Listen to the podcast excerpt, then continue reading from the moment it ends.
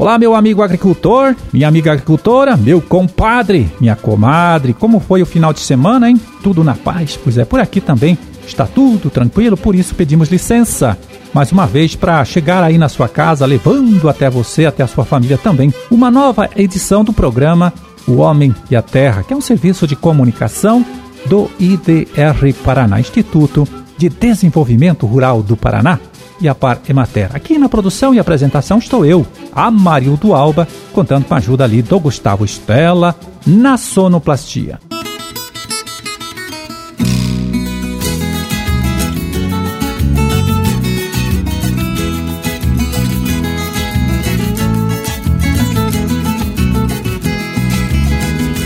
22 de março de 2021, segunda-feira, segunda-feira de lua crescente, Dia Mundial da Água. Bom, e para as suas orações, anote aí, é dia de Santa Leia, data também do aniversário de Campina Grande do Sul, município da região metropolitana de Curitiba, que hoje completa 137 anos de sua criação, de sua emancipação política. Parabéns!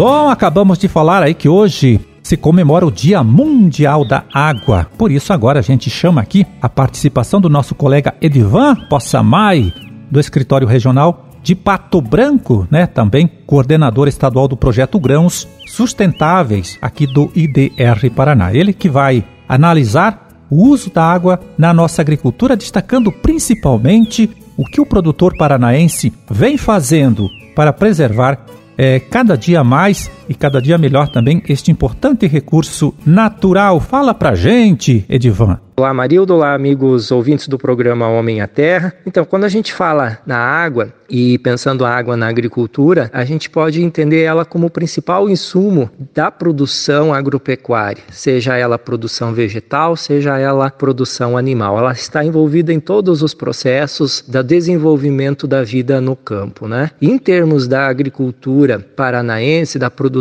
de grãos, ela é fundamental. Anos com problemas de falta de água, a gente gente tem é, queda de produtividade, os problemas de estiagens e compromete inclusive a rentabilidade do produtor. Mas o Paraná é uma referência quando a gente fala em manejo de solos, que tem tudo a ver com a continuidade, com a permanência e o manejo da água no sistema produtivo. Então, o Paraná é o berço do plantio direto no Brasil, na América do Sul, né? A gente já está quase completando aí 50 anos, o ano que vem a gente completa 50 anos do início do plantio direto, e hoje a gente já tem a tecnologia do sistema plantio direto com o não revolvimento do solo, com a cobertura permanente do solo e com a rotação de culturas que mudou a dinâmica da água no sistema produtivo e tornou essa agricultura mais sustentável no manejo da água. Então o solo se tornou a nossa grande caixa d'água, onde a gente consegue armazenar água aonde a gente consegue infiltrar águas das chuvas e deixar ela para o uso durante a safra. Então, os agricultores que a gente vem acompanhando, que fazem um bom sistema de plantio direto, consequentemente fazem um bom manejo da água no seu sistema e conseguem ter sistemas produtivos altamente rentáveis do ponto de vista econômico e também com a preservação ambiental, com a qualidade de água. Então, nesse dia, a agricultura paranaense tem que comemorar, tem que entender que a água é o principal principal insumo e, a, e fazer da adoção das boas práticas agrícolas no manejo da conservação do solo, que consequentemente é o manejo e conservação da água, como um dos seus pilares de uma agricultura mais sustentável.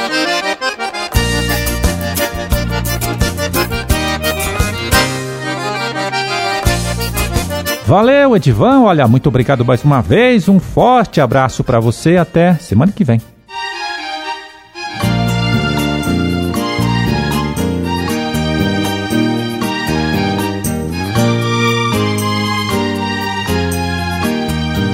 Bom, o Edivan acabou de falar das tecnologias aí de produção que os produtores aqui do nosso estado vêm colocando em prática no cultivo de suas lavouras, né? Visando estocar melhor a água das chuvas no solo e, em consequência, sofrer menos nos períodos de estiagens.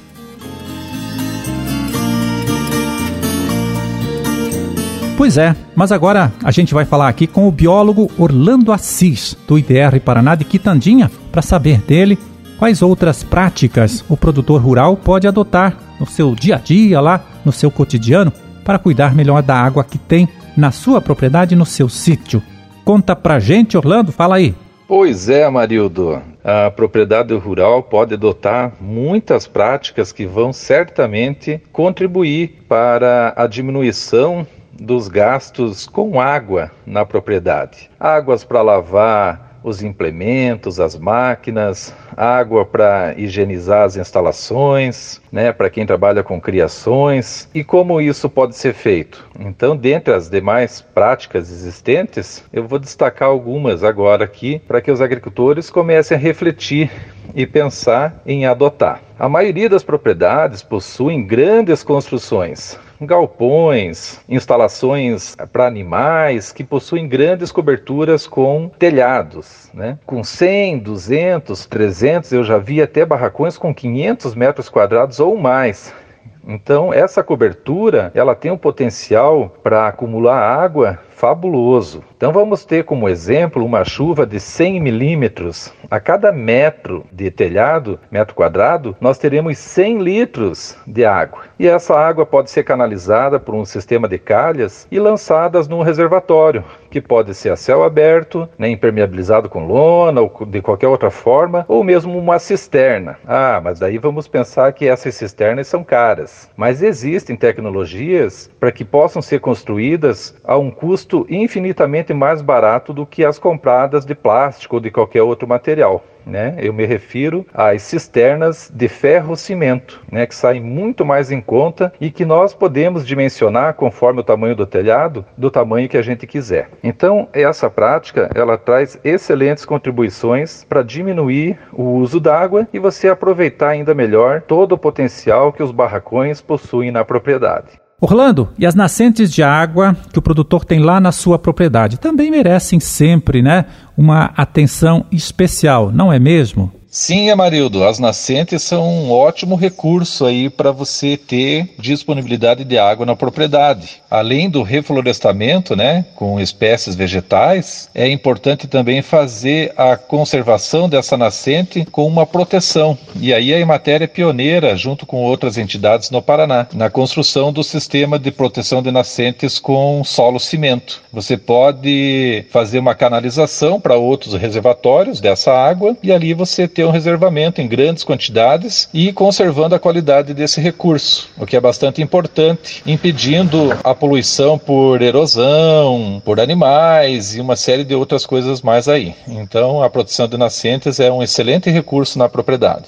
Bom, tudo isso que você citou aí, então, Orlando, são práticas que o IDR Paraná vem ajudando as famílias de agricultores a colocar em prática na região. Perfeitamente, Amarildo. Essas práticas a gente vem divulgando, vem implantando muitas delas em sistemas de unidades de referência, que são aquelas que a gente vem acompanhando a eficiência para depois espalhar para as outras comunidades, né? Distribuir em outras propriedades esse tipo de prática. Mas elas são todas práticas muito pensadas, pesquisadas, refletidas e com grande eficiência. Então, são práticas que são possíveis de ser adaptadas e sempre com uma vertente do baixo custo de instalação, justamente para que as pessoas possam aderir a essas tecnologias e melhorar aí o manejo dos recursos hídricos na sua propriedade. Tá certo, Orlando. Olha, muito obrigado por participar aqui desta conversa com a gente. Um forte abraço e tudo de bom aí para vocês. Valeu, Amarildo. Eu que agradeço aí a lembrança e a divulgação do trabalho que a gente tem procurado fazer. Valeu, sucesso. Obrigado.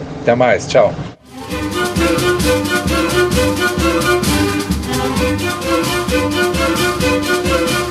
Bom, meu amigo, minha amiga, era esse o recado que a gente tinha para hoje. Vamos ficando por aqui torcendo para que todos vocês aí, olha, tenham uma ótima segunda-feira. E até amanhã, então, quando a gente estará aqui de volta mais uma vez, trazendo para você, trazendo para sua família também, uma nova edição do programa O Homem e a Terra. Um forte abraço, fiquem todos com Deus e até lá.